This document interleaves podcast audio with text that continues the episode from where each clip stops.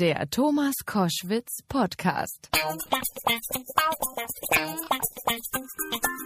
Koschwitz zum Wochenende. Jetzt mit dem renommierten Fachanwalt für Strafrecht, Stefan Lukas, den Sie auch übrigens als Fernsehdarsteller, darf ich so sagen, aus den Shows Richter Alexander Holt und im Namen der Gerechtigkeit kennen.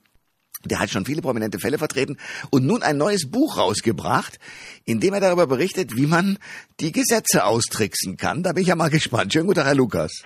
Herr Koschwitz, guten Tag. Ich freue mich, wieder mal mit Ihnen sprechen zu können. Sehr schön. Äh, garantiert nicht strafbar heißt Ihr Buch, wie Sie ganz legal schwarz fahren, Drogen konsumieren und aus dem Gefängnis ausbrechen. So der Titel Ihres Buches, das Sie gemeinsam mit dem Strafverteidiger Alexander Stevens geschrieben haben. Äh, warum wollen Sie Leuten dabei helfen, sich quasi nicht sachgemäß zu verhalten? das ist schon eine Tendenz drin in der Frage, Herr Koschwitz. Ich möchte doch mit Herrn Stevens helfen, dass die Leute sich nicht strafbar machen. Das ist das Ziel. Aha. Und das ist doch schön, wenn wir weniger Straftäter in Deutschland hätten. Ja, ja, ja klar. Das ist, gehen Sie mal so auf ein paar Sachen ein. Wie beleidigt man zum Beispiel einen Polizisten, ohne bestraft zu werden? Klar zu sagen, wir wollten natürlich schon nah an die Strafbarkeit rangehen. Zu sagen, dass Händeschütteln und Zuwinken nicht strafbar ist, weiß ja jeder. das heißt, Leute beschimpfen ist grundsätzlich sehr schnell im Bereich des Strafbaren, aber ein bisschen was man. Und sind wir doch ehrlich, ohne hier und da auch mal ein bisschen verbal die Sau rauslassen, geht's doch nicht. Ja. Also, Ganz klar, das, was meistens gut tut, ein saftiges, ich darf mal so sagen, Arsch ist natürlich immer strafbar. Eine handfeste Beleidigung sollte man runterschlucken. Aber vielleicht gibt es ja Möglichkeiten. Vielleicht fällt Ihnen ja ein, wie dasselbe Wort in einer anderen Sprache heißt und während das Gegenüber gar nicht versteht, was Sie sagen und Ihnen das reicht zu wissen, was Sie gesagt haben, sind Sie auf der sicheren Seite. Und mal ganz spaßig gesagt, wer aus meiner Generation kommt und früher die Schlümpfe gesehen hat, wenn ich zu jemand deutlich sage, du kannst dich mal am Schlumpf schlumpfen, kann das alles heißen. Aber Ja. es ist vielleicht trotzdem klar, was ich meine. Ja, natürlich. Ja. Ein weiteres Kapitel in Ihrem Buch beschäftigt sich mit dem problemlosen Telefonieren am Steuer. Wie geht das? Ja, also da muss man mal ganz klar sagen, irgendwas muss da verrutscht sein in den 90er Jahren, als plötzlich das Handy-Telefonieren verboten wurde. Jetzt werden viele sagen, nein, nein, Moment mal, das ist doch wirklich gefährlich. Ist es, keine Frage. Aber warum, ohne jetzt militant rüberkommen zu wollen, ist die Fluppe in der Hand weiterhin kein Problem, die ich nur sehr schwer fallen lassen möchte, wenn ich in der Kurve plötzlich zwei Hände brauche und das Ding immer noch glüht. Ich darf Brote Ja. schmieren, auf meinem Beifahrersitz mir ein Brettchen hinlegen mit einem Brot drauf, mir so ein mit Putenformfleisch gefülltes ähm, Eimerchen dann da verstreichen und alles kein Problem, obwohl es doch nun mal auch nicht ganz ungefährlich ist. Man hat bewusst das Handytelefonieren ganz isoliert strafrechtlich ähm, ähm, hier bedacht und da muss irgendwas gewesen sein. Wir wissen das. Wir haben heute alle ein Handy. Viele wollen wir von uns wollen es gar nicht mehr haben. Damals war es ein erlesener Kreis von sehr Kreis von sehr sehr wichtigen Menschen, die auf offener Straße große Geschäfte gemacht haben und Ja. das hat glaube ich alle genervt und man hatte keinen Bock auf gut Deutsch auf Handytelefonierer. Also Handytelefonieren grundsätzlich verboten. Man muss auch sagen, das Handy kann so viel mittlerweile, dass es wirklich anfängt besonders gefährlich zu werden, wenn ich Bankgeschäfte und alles am Autofahren mache. Ja, das ist irre. Aber was ganz wichtig ist, was viele nicht wissen, das Handy von A nach B legen ist kein Problem. Wenn es mir runterfällt, kann ich auch während der Fahrt theoretisch eine halbe Stunde nach dem Handy suchen, es irgendwann greifen und weglegen. Aber wehe, ich nutze das Handy in seiner handytypischen Funktion. Und da reicht schon, wenn ich mir das Handy greife, um dort auf die Uhr zu schauen. Liegt die zwei Kilo schwere Rolex daneben, da darf ich hingreifen, Ah. nicht zum Handy. Also Vorsicht, und das heißt, bitte alles freihändig machen. Und selbst wenn ich jetzt eine Freisprechanlage habe, die Nummer muss gefälligst auch ohne das Handy zu berühren gewählt werden. Sonst fällt das alles unter eine Ordnungswidrigkeit und wird teuer. Ha, dann wollen wir mal auf etwas kommen, was Sie auch behandeln in dem Buch. Sehr schön. Sie gehen nämlich auf die Frauen ein. Was ist denn für Frauen garantiert nicht strafbar? Also das Schönste, und das wird vor allem von, von Frauen, die ähm, große Begehrung erfahren von der Männerwelt, viel zu wenig genutzt. Die Frau hat die Chance normalerweise, sich einfach, wenn ihr zu warm ist oder sie Lust Laune dazu hat, sich der Kleidung zu entledigen und sich nackt zu präsentieren in der Straße, im Bahnhof, wo sie auch immer möchte. Wehe, der Mann tut das. Er ist mit einem, meist mit beiden, beiden Beinen mitten im Exhibitionismus. Der ist tatsächlich für Frauen nicht strafbar. Den gibt es nicht für Frauen. Das ist ja interessant. Das wusste ich gar nicht. Ich dachte, okay, also nackt und äh, Erregung öffentlichen Ärgernisses, Ja. schon zack, ist alles zu spät. Äh, der Punkt ist, die Erregung öffentlichen Ärgernisses, das gibt es zwar für Männer und Frauen, nur da muss viel passieren. Die Frau, die nackt über den Marktplatz läuft, die ist noch nicht unter dem Tatbestand der Erregung öffentlichen Ärgernisses. Da muss ich schon ein bisschen mehr tun, sage ich mal vorsichtig, dass es da drunter fällt. Der Mann ist aber ganz schnell da drinne, wenn das Ganze als ein sexueller Akt gesehen wird. Und das wird den Männern sehr schnell unterstellt, wenn er dann nackt durch die Gegend läuft. Der renommierte Fachanwalt für Strafrecht Stefan Lukas ist bei Koschwitz zum Wochenende. Wir sprechen über sein neues Buch, wie sie ganz legal schwarz fahren, Drogen konsumieren und dem Gefängnis ausbrechen. Garantiert nicht strafbar ist die Überschrift. Ähm, lassen Sie uns ein bisschen ernster werden. Warum hat das deutsche Strafgesetzbuch eigentlich so viele Lücken? Äh, pennt der Gesetzgeber oder ist das auch zum Teil gewollt? Also tatsächlich war der Aufhänger des Buches ein relativ ernsthafter. Da ich ja nun wirklich Tag ein, Tag aus Strafrecht mache, staune ich oft, mit welchen Gesetzen wir bedient werden, wo einfach Lücken auftauchen oder plötzlich Dinge vom, vom, vom Richter streng gesehen werden, weil die Gesetze das so hergeben und so nicht hergeben dürften. Soll heißen, die Gesetze werden letztlich von unseren Politikern gemacht.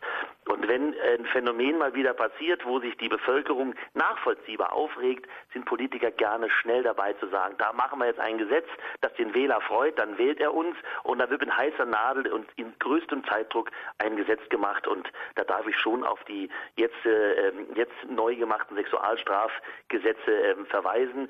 Die Sache von Köln, das würde jetzt äh, Tag und Abend füllen sein, darüber zu reden, aber dass da etwas passiert ist, worüber man reden muss, ist keine Frage. Dass der Gesetzgeber Gesetzgeber aber sehr, sehr schnell, zu schnell reagiert hat und uns massive Probleme jetzt macht, da sind sich eigentlich alle Juristen einig.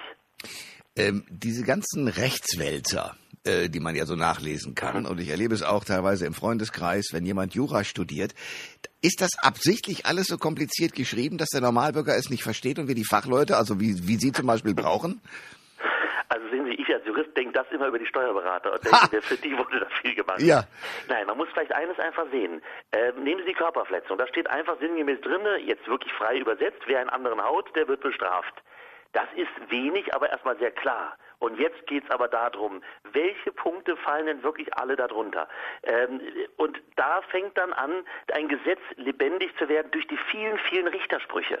Richter müssen diese knappen Gesetze, die extra bewusst ja Raum geben sollen, auch eine, eine Beurteilung zuzulassen. Dafür haben wir ja unabhängige Richter. Und dadurch wird aus einem Gesetz eine Vielzahl von Möglichkeiten, die sich immer mehr summiert.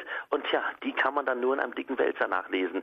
Wissen Sie, das an den Haaren ziehen, eine Körper Körperverletzung ist, ist noch klar, dass Haare abschneiden aber auch eine sein soll. Das kann doch im Gesetz nicht, sage ich mal, aufgeführt sein, eine Auflistung von allen Sachen, die drunter fallen. Aber es gibt einen Richterspruch, mehrere mittlerweile, die sagen auch das Haare abschneiden, das Verunstalten ist eine Körperverletzung. Und so sehen Sie, füllen sich diese Gesetze immer mehr mit Leben und das passt dann nur noch in diese relativ hässlichen, grauen, dicken Wälzer. Stefan Lukas ist bei Koschwitz zum Wochenende Fachanwalt für Strafrecht. Ich möchte auf ein Thema kommen, äh, das uns in letzter Zeit ziemlich beschäftigt hat, vor allen Dingen Dingen die Medien, weil es geht um einen Mitarbeiter der Medien, den Journalisten Dennis Yücel. Der ist in der Türkei unter dem Verdacht äh, der terroristischen Vereinigung eingebuchtet worden. Nun sind Sie in diesem Fall nicht drin, ich auch nicht, aber Sie können zumindest ein bisschen juristisch einschätzen, äh, was ist da los? Gut, die Türkei ist nochmal im Moment auf einem ganz eigenen Weg, sage ich mal freundlich formuliert. Ähm, trotzdem, kann uns das umgekehrt in Deutschland auch passieren?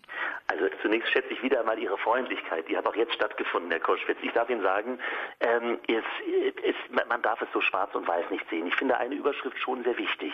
Bei aller Kritik, die an unserem eigenen Land immer wieder geübt wird, oft ja auch gerade, wenn es darum geht, die Deutschen sind so steif und sie sind nicht so oftmals so lebenslustige Leute, wie wir es in anderen Ländern vielleicht vorfinden, möchte ich immer eins betonen.